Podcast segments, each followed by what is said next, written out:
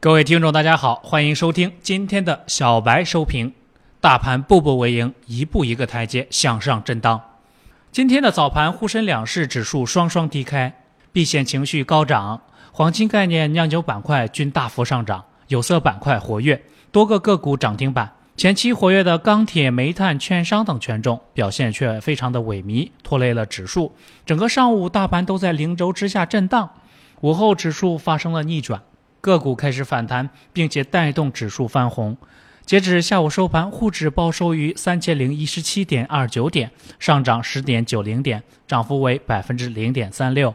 目前大盘在以震荡的形式消化获利盘和上方压力，并且在强化平台的支撑，流动性是比较充裕的，改革力度有望继续深化并且加大，各个利好有望相继兑现。中报行情爆发在即，短期的震荡无碍中期向上格局。市场上，万科 A 成交二百零一点一亿元，是今天沪深两市成交额最大的一只个股，并且创了上市二十五年来的历史之最。消息面上，股转系统回应类金融企业挂牌重启，系谣传。从盘面上看，上午走势是比较压抑的，下午板块流入的迹象比较明显，资金在一步步的入场。